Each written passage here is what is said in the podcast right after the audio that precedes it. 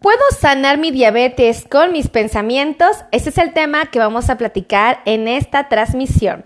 Bienvenidos a todos mis amigos, yo soy la doctora Melissa Tejeda y vamos a hablar de uno de los temas más interesantes y es justamente el control de la diabetes con nuestros pensamientos. Creo que una de las problemáticas que tenemos todos y cada uno de los pacientitos cuando padecemos algún tipo de enfermedad es que muchas veces nos deprimimos, nos ponemos tristes, estamos ansiosos, preocupados, nerviosos y evidentemente manifestamos miedo, ¿no? Y el problema del diagnóstico de la diabetes o cualquier otra enfermedad es que esto representa un reto, o sea, un verdadero reto, tanto para el paciente como para los integrantes de la familia, para la red de apoyo que está cerca del paciente. No es de sorprendernos que cuando nos diagnostican una enfermedad tal como la diabetes o, cualquier otra, este, estemos así todos así como en shock, ¿no? Entonces así como, oh, oh, ¿qué está pasando? Hola, mi querida Sandra Sayar, un besote. Bienvenida a la transmisión. Fíjense, es bien importante considerar que cuando una persona es diagnosticada con diabetes o cualquier otra enfermedad, enfrenta un duelo, estamos perdiendo, ¿ok? Estamos teniendo una pérdida que en este caso vendría la salud. Y un factor que influye mucho para que este diagnóstico sea hasta cierto punto alarmante es que desafortunadamente la gran mayoría de nosotros tenemos conocidos que han vivido situaciones muy difíciles eh, años después de haber sido diagnosticados con la diabetes. Entonces, el hecho de tener esta, este bombardeo, este, esta este estímulo constante de que cuando te diagnostican, ¡Ah! tienes diabetes, ay, comadre, cuídate porque acuérdate que a tu compadre le amputaron su piecito, ¿no? Entonces todo el mundo así, ¡Ah! ay, Dios mío, ¿no? Entonces, y uno empieza, en nuestra mente empieza a viajar, empieza como a debrayarse, empieza a, de verdad a, a estar en un estado de alerta que lejos de ser beneficioso puede generar muchos sentimientos ah, encontrados, ¿no? Los primeros sentimientos van encaminados a, que, al, rechazo. No, no, yo no tengo diabetes, no, yo creo que el doctor se equivocó, o sea, estoy convencido que el doctor no sabía con precisión que, que, que, es lo que tengo, porque, porque un día salió alta, pero después me la volví a tomar y salió normal. Eh, eh, primero la negación, creo que es muy importante y esta negación puede de alguna manera influir, ¿ok? Puede de una manera influir y lejos de ser eh, una eh, una herramienta positiva, pues puede uno quedarse atrapado en esa etapa y permanecer varios años y cometer errores garrafales como no atenderse por negación. Entonces, creo que eso es bien importante de resaltar y se los comparto para que ustedes se pongan en, estado de alerta y digan, sí, yo estaba en un estado de, negación muchos años o, mucho tiempo, no, no aceptaba que tenía esta enfermedad, ¿no? Eh, obviamente, esto también es importante trabajarlo porque esto de la diabetes definitivamente es un problema de salud y es uno de los principales en México y en Latinoamérica. O sea, de verdad, este problema del diagnóstico de la diabetes cada día está siendo más frecuente y desafortunadamente está empezando a afectar a gente mucho más joven de lo que teníamos previsto. Entonces, este antecedente nos tiene que poner en un estado de, de abusados todos porque esta condición de salud de verdad se va a ir agravando inclusive. Yo por eso es que siempre les hago hincapié y les digo, compartan, compartan, compartan porque eh, la diabetes es una enfermedad que ahorita está afectando a mucha gente, pero les puedo garantizar que en 10 años va a afectar a muchísima más todavía. O sea, viene una ola de, de, pacientes que van a ser diagnosticados en los próximos años con prediabetes y finalmente con diabetes. O sea, este problema va a crecer en los próximos años. Entonces, yo busco la forma de transmitirles conocimiento, de transmitir información valiosa para que evidentemente, pues ustedes puedan, una, ayudarme a compartirla, y aquellos que puedan prevenir la prediabetes o puedan prevenir la diabetes lo ejecuten, ¿no? O sea, porque informados podemos tomar buenas decisiones. Entonces, súper importante. Déjenme decirles que hay estadísticas que señalan que, que se estima que en México existen 9.6 millones de pacientes que viven con diabetes. Pero tengo que confesarles que de estos nueve, acuérdense que de estos 9.6 millones son los que ya saben que tienen la enfermedad. Pero hay un porcentaje altísimo de pacientes que desconocen que ya llegó la enfermedad a sus vidas. ¿Y por qué lo desconocen? Porque evidentemente no van al doctor con frecuencia, no van a revisiones anuales para ver que todo esté bien. O sea, la gran mayoría de nosotros, y, me incluyo porque también formo parte de ese grupo, pues realmente hasta que nos duele algo, hasta que nos molesta algo, hasta que nos sentimos mal, vamos al doctor. Creo que pocos tienen ese nivel de disciplina y de cuidado y de compromiso y van de manera constante al médico. Esa es una realidad. Entonces, súper importante. Ahora, eh, sí, sí me gustaría también eh, resaltar y platicarles que em, resulta que existen metas de control y muchos de los pacientes no las respetan. O sea, cuando hablamos de las metas de control es como el objetivo que el paciente debe de tener y que a veces el paciente ignora, ¿no? El mejor ejemplo. Muchos pacientes me dicen, doctora, es que mi azúcar salió alta. Y yo digo, ok, ¿cuánto es alta? ¿No? Ah, pues fíjese que amanecí en 279. No, eso no es alta, es altísima. ¿Por qué? Porque la referencia, la meta es que en ayunas el paciente tenga sus niveles de glucosa y siempre estos se encuentren en valores que oscilen entre 80, máximo 130 en ayunas. Eso sería como lo ideal, que estemos en esta franja parados, ¿no? Y resulta que eh, ya tenemos esta condición, ¿no? Tenemos que también supervisar nuestros niveles dos horas después de comer.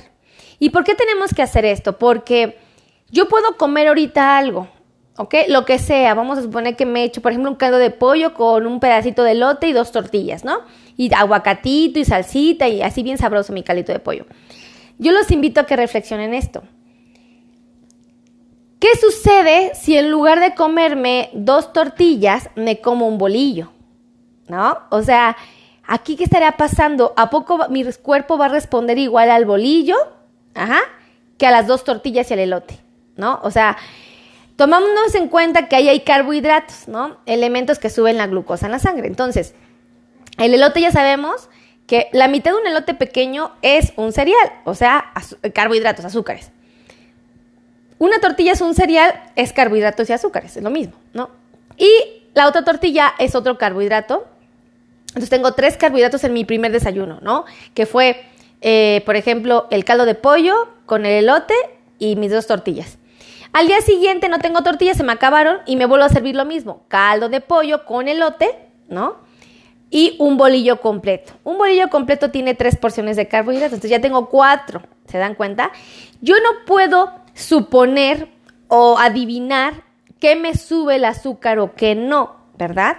Existen, la literatura nos dice, ok, si tú te comes cuatro carbohidratos, obviamente se te va a subir un poco más el azúcar que si te comes tres, ¿no?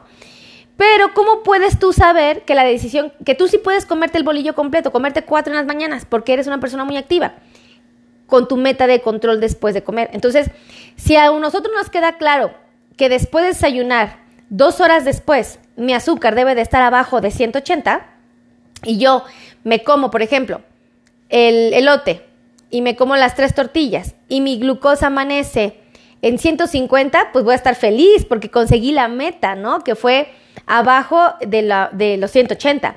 Pero si yo la mera hora me como eh, el elote, dos tortillas y el bolillo y descubro que mi glucosa dos horas después está en 220, estoy fuera de rango. Entonces, ¿qué debo de hacer?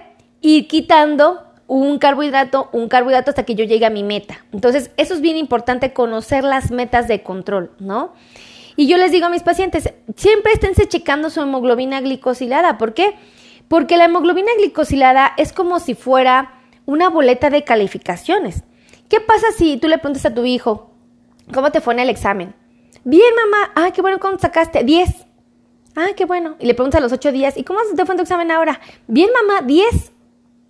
¿Y tú cómo tienes la certeza que el niño está sacando 10, 10, 10, 10, 10, como te asegura que, lo está haciendo? Obviamente lo podemos conseguir eh, cuando le, pedimos la boleta, bueno, vamos a firma de calificaciones, en la boleta ahí se ve claramente y dices, ah, mira, si sacó 10 en todo el periodo, ¿no? Padrísimo. Pero eh, la forma en que un paciente puede garantizar que su boleta de calificaciones fue la certera, es haciéndose esta hemoglobina glicosilada cada tres meses, como una boleta cada tres meses. Y el objetivo es que salga en 6.5%. Si el paciente consigue esta meta, está garantizando salud en sus ojos, salud en sus riñones y salud en sus pies, en el corazón y en el cerebro inclusive. Entonces, créanme que cuando el paciente concientiza de las metas de control eh, y, y reconoce que está a su alcance controlar esta enfermedad, le es mucho más fácil decidir qué hacer. Entonces ya el paciente dice, ay, ¿para qué me echo otra tortilla si se me va a subir el azúcar? No, no, no, yo ya me llené con el bolillito y mi elotito, ya fueron cuatro carbohidratos, ya fue bastantito, ¿no? Y cuando dicen, ay, mira, me puedo echar una tortilla más, o sea, ya me di cuenta que sí puedo, porque sí puedo comer más. Ah, perfectísimo, ¿no? O sea, padrísimo para aquellos que puedan. Entonces, para eso sirve el glucómetro. Ahora, sí me gustaría comentarles que eh, se han incrementado las complicaciones en los últimos años. O sea, Desafortunadamente cada vez hay más pacientes con daños renales, más pacientes con neuropatías y amputaciones y muchos más pacientes con problemas de la vista secundarios a un diagnóstico de diabetes. Y obviamente esto se debe a la falta de información, a la falta de conciencia. Si una persona tiene la información necesaria, difícilmente va a cometer un error. Por ejemplo, si tú te asomas por no sé, eh, un hoyo y te, caes, ya viviste la experiencia y ya sabes que te vas a raspar, te vas a lastimar, ¿no? Yo creo que si tú ya entiendes que asomarte a ese hoyo la segunda vez, pues te va a generar una caída y probablemente te vas a volver a raspar. Cuando una persona está informada y le dicen, oye, no te asomes a ese hoyo porque si te caes te vas a raspar, y uno dice, va, no me asomo para no caerme, para no rasparme, está informado, ¿verdad? Y ya puede decidir no asomarse al hoyo. Pero si la persona no está informada y se asoma y se cae, entonces eso es importante, la información, ¿se dan cuenta? Es importante estar informados. Y creo que otro elemento muy importante a considerar este, es justamente que la información te da la tranquilidad y la confianza de que estás tomando buenas decisiones. Informarse es lo mejor, ¿no? Creo, a mi punto de vista, es lo mejor, por eso siempre les pido compartan, compartan, compartan, compartan, ¿no? Documentense, infórmense, aprendan de la diabetes para que no los asuste y si alguna comadre les da eh, información errónea, ustedes la puedan detectar oportunamente, ¿no? Este, ¿Puedo lo Sara? Ah, sí, por favor. Entonces, yo les platico esto para que justo ustedes concienticen y, y aprendan y reconozcan que si tú estás informado, si llega una comadre y te dice, comadre, no te vayas a poner insulina porque acuérdate que la insulina la usan en las etapas finales de la diabetes. Y, acuérdate, comadrita, que, que, te puede dejar ciego. Entonces uno así, ¡Ah! si estás informado vas a decir, ay, comadre, o sea, no, no es cierto. O sea, bendito Dios, lo que tú me estás diciendo es una leyenda y es una falsedad. Gracias a Dios, comadre, gracias a Dios estoy informada, estoy documentada, me he estado, he estado aprendiendo acerca de la enfermedad y es completamente falso. Eso que me estás platicando es porque el compadre no se cuidó y le está echando la culpa a la inocente de la insulina, pero no, no es cierto. Si estás informado, puedes defender tu postura, te puedes sentir confiado de lo que estás haciendo es correcto. Porque si la comadre te da información y llega otra comadre te da información y el doctor te lo dice, Digo, obviamente quien tiene credibilidad aquí es el médico porque ha estudiado años y años y años el tema, ¿verdad? Pero bueno, a veces la comadre tiene un poder de convencimiento impresionante. Entonces aquí es cuando les dices, pero ¿qué crees? Yo ya me documenté. O sea, aparte de que el doctor me lo dijo, todavía tenía como que mis dudas porque pues, todos me están bombardeando con lo contrario. Pero ya me documenté, ya aprendí, me fui a ver videos de YouTube, me fui a leer artículos, me fui a leer revistas y dice ahí que la insulina es bien buena. Entonces, no, comadre, eso sí es una leyenda del pueblo mexicano, ¿no? Saludos desde Pensilvania, Rosa Mujica. Un besote, por favor. Gracias por estar aquí compartiendo. Comparte, comparte, comparte, comparte hasta Pensilvania, por favor. Entonces, fíjense, esto es un dato que de verdad debemos de considerar. O sea, que sí tenemos que tomar en cuenta. Ahora, sí me gustaría comentarles que desafortunadamente no hay suficientes medidas preventivas, pero esto es a nivel mundial. O sea, no existe como tal eh, líderes que hagan medicina preventiva. O sea, de verdad, desafortunadamente no hay lo suficientes o el alcance que tienen es muy pequeñito y esto debería ser más grande. O sea, debería haber más eh, eh, personas, profesionales de la salud, este, que nos ayuden a transmitir esto, que se puede prevenir una complicación. De verdad, ayúdenme ustedes, por ejemplo, sean este, este, esta herramienta para ayudarnos a todos los que nos dedicamos a esto, compartan, compartan, compartan, porque de verdad estas, eh, las medidas preventivas pueden cambiar la vida de las personas. Quienes estaban destinados a una situación aterradora, a una vida de sufrimiento, cuando entienden que pueden prevenir esto y lo ejecutan, la vida cambia, cambia radicalmente. Entonces, de verdad, prevenir es más fácil, es hasta más barato. Yo les digo, es más barato tomarte tu medicina para evitar que tengas problemas de salud más adelante que resolver un problema ya, presente. De verdad. Y se los digo aquí, yo que de verdad me dedico a las complicaciones, porque a mí me llegan los pacientes con heridas, infectados, con pus, graves, para una amputación. Y yo así, oh, no, por favor, yo no quiero que esto suceda. Mi corazón se rompe, se los juro por Dios. Y yo le digo, ¿cuánto está gastando el paciente en traslados, cuidadores, curaciones, medicamentos, consultas médicas? Bueno, en fin, una serie de estudios, una serie de gastos parecieran infinitos era más barato tomarse su medicina, era más barato hacer dieta, era más barato hacer ejercicio. Pero a veces no, lo, no concientizamos esto y esa falta de conciencia es la que nos lleva a tener problemas de salud graves. Ahora, tomemos en cuenta que existe eh, el diagnóstico de la diabetes, pues también sí hay que reconocer, implica gastos, ¿no? Eh, tenemos que comprar medicamentos, tenemos que comprar. Gracias, Neji Mónica, nos acaba de regalar 75 estrellas. Neji nos regaló 75 estrellas. Neji nos regaló 75 estrellas. Sí, un besote, gracias por las 75 estrellas. Las valoramos mucho, Neji, de verdad. Gracias, gracias, gracias, gracias. Que Dios las multiplique en tu hogar. Fíjense. Eh, sí es importante considerar que cuando nos diagnostican con una enfermedad como la diabetes, pues vamos a tener un poquito de gastos, ¿no? O sea, eso es definitivo. A veces hay quienes tienen servicios médicos que les brindan los medicamentos, que les dan pláticas, que les dan consultas. Digo, bendito Dios que existen ese tipo de proyectos. Eh, pero hay quienes no. Entonces aquellos que no, pues tienen que andar buscando buenos precios y todo esto. Les digo algo, vale la pena el sacrificio. Todo el sacrificio que hagan por ir con su doctor y comprar sus medicamentos, vale la pena porque les va a permitir preservar la salud. O sea, de verdad vale la pena.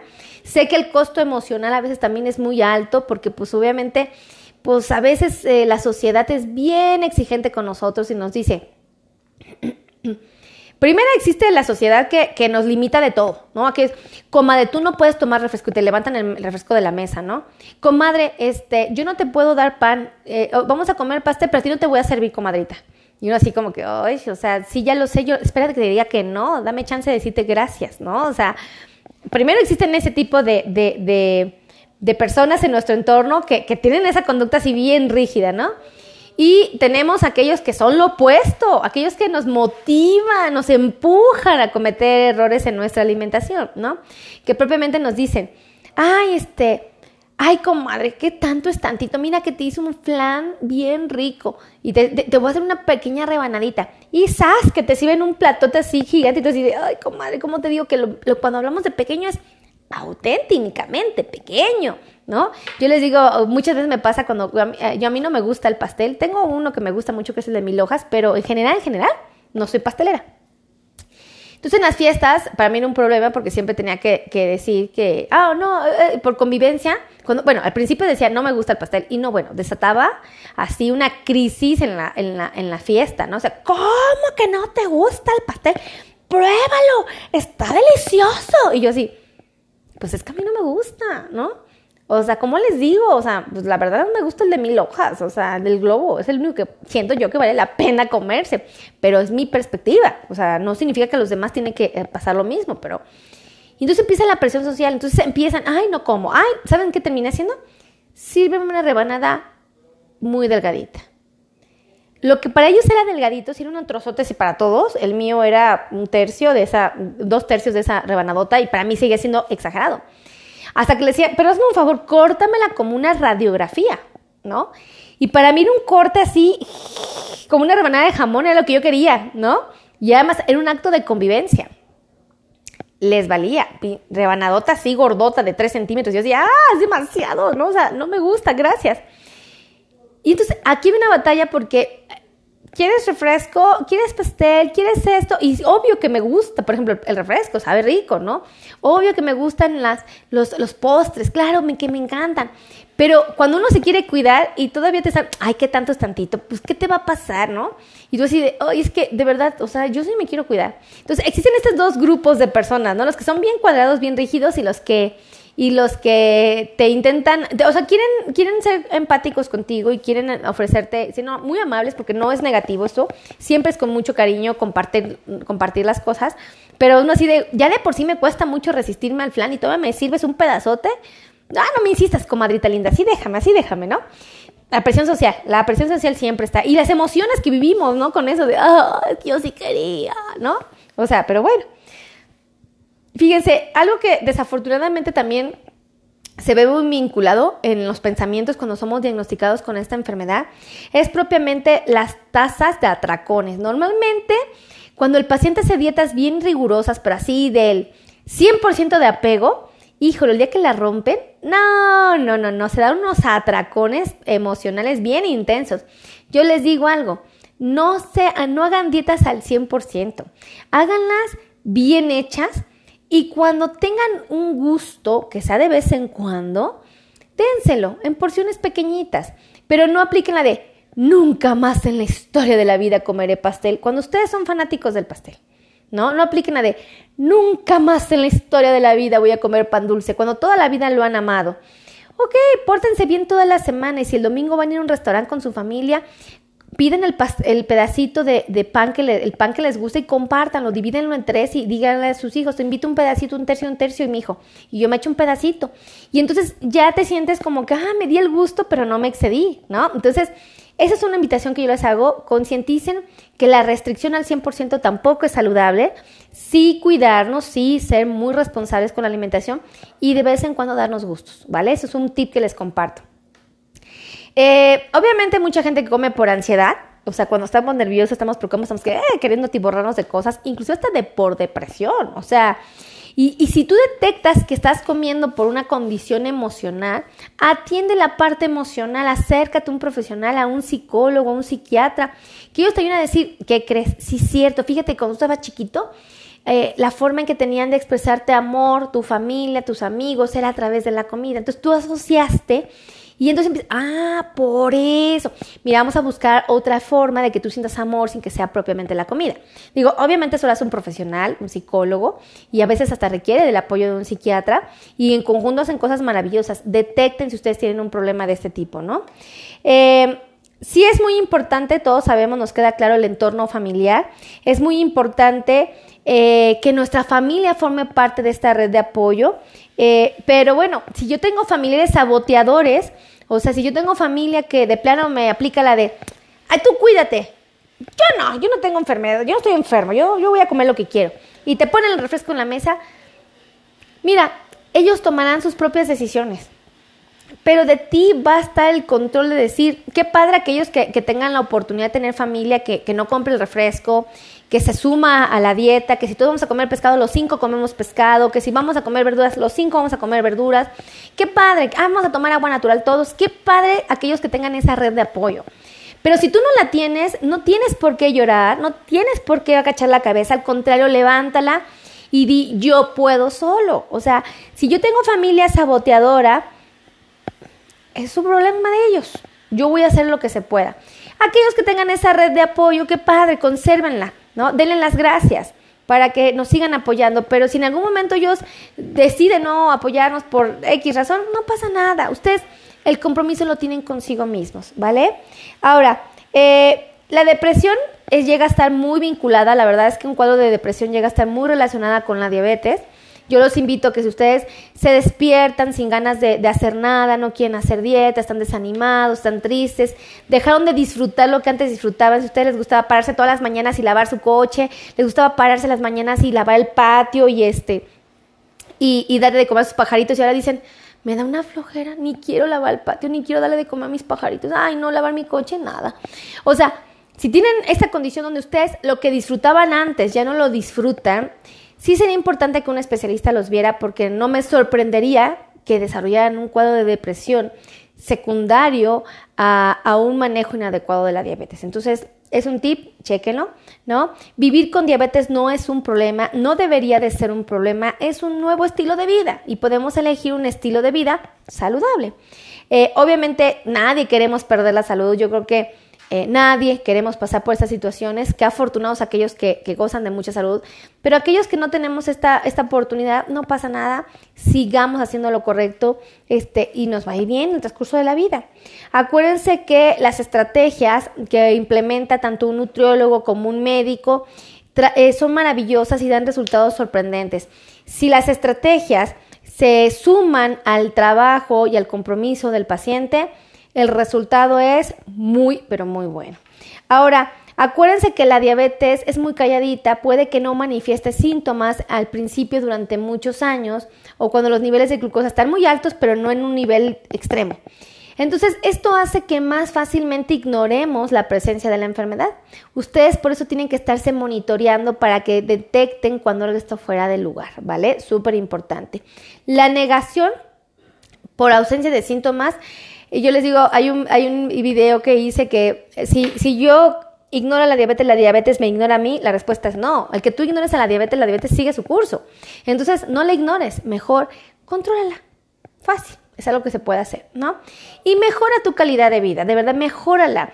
Es muy sencillo, realmente, les digo algo, cuando empiezas a hacer ejercicio, cuando empiezas a comer sano, y les digo porque hubo un tiempo que tenía un nivel de disciplina muy alto yo con eso, ahorita como que también ya le bajé un poquito, pero cuando de verdad me ponía las pilas y me salía andar en bicicleta y andaba, pero bien puesta las pilas, ¿qué creen? Que descubrí que eh, sí había cambiado mi calidad de vida. Yo me sentía feliz, feliz, feliz. Por eso yo los invito a que ustedes continúen, ¿ok?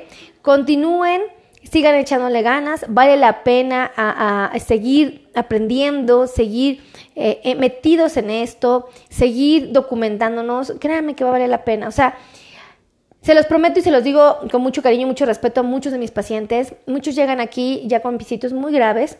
Me ha tocado desafortunadamente, eh, pues muchas veces hasta llegar a las amputaciones. Y si los vieran con sus lágrimas en los ojos y me dicen, doctora, ¿usted tiene diabetes? Y les digo, no Cuídese, cuídese, por favor, cuídese mucho porque no sabe cuánto me arrepiento de no haberme cuidado como no me lo decía. Ahora que no tengo mi pie, me doy cuenta del error tan grave, ¿no? Yo les digo algo, yo lo pienso y digo, no tengo que esperarme a vivir esta experiencia yo como persona para reconocer mi error. Mejor escucho las palabras de un hombre que tiene la experiencia, que ya vivió una situación muy difícil y me está dando un buen consejo, ¿no? Y actualmente siempre que escucho eso, lo reflexiono y digo, tienen razón, tienen razón, ¿no? Y a medida de lo posible busco la forma, ¿no? Entonces, ahí les dejo de tarea, piénsenlo, con mucho cariño mucho respeto se los digo, cuídense, vale la pena, ¿no? Todos aquellos que quieran agendar una cita conmigo, que quieran hacer una, agendar una cita con un nutriólogo especialista en diabetes, que quieran un médico especialista en neuropatía diabética porque les duelen los pies, que quieran una cita con un médico especialista en control de diabetes que les ajuste su insulina, sus pastillas, que se las cambie, que se las modifique, que le sube, que le baja. Aquí tenemos a los mejores. Tenemos podólogos especialistas en diabetes, ortopedistas especialistas en diabetes, plantillas para pacientes con diabetes, zapatos para pacientes con diabetes. En fin, tenemos un sinnúmero de profesionales de la salud que nos ayudan a que ustedes puedan tomar buenas decisiones. Les voy a dar los teléfonos para aquellos que quieren agendar cita. Eh, con mucho cariño los vamos a agendar y nos va a dar mucho gusto recibirlos. Los teléfonos eh, de consulta presencial eh, son los mismos que los teléfonos de consulta virtual para aquellos que quieran que sea venir al consultorio, aquellos que quieran hacerlo por vía telefónica o vía este, WhatsApp, Zoom, Skype y todas estas modernidades que ya existen, sin problema alguno. Teléfonos 55 90 01 19 99 y el otro teléfono es el 55 26 51 6107 y un número de WhatsApp que es el 55 82 16 24 93. Acuérdense que yo tengo dos canales de YouTube y esos dos canales están diseñados para darles a ustedes herramientas valiosas. Váyanse a mi canal de YouTube, suscríbanse. Me encuentran con mi nombre, Melisa Tejeda. Ahí tengo dos canales. El primero se llama Melissa Tejeda, donde tengo más de 1050 videos para ustedes. Y tengo un segundo canal que se llama Melissa Tejeda Podcast. Entonces, vayan también al de podcast, díganme si les gusta, si no les gusta, si les atrae, no les atrae. Platíquenme, platíquenme qué les gusta, ¿no? Y escríbanme siempre en la cajita de los comentarios de qué tema quieren que yo les hable y con mucho gusto de ese tema les voy a hablar. Que Dios los bendiga, los quiero mucho, de verdad. De verdad, muchísimas gracias. Me siento bien contenta de tenerlos aquí en línea. No saben qué felicidad me da estar aquí con ustedes. De verdad, gracias, gracias, gracias. Y nos estamos viendo en la siguiente transmisión. Cuídense mucho, los quiero. Adiós.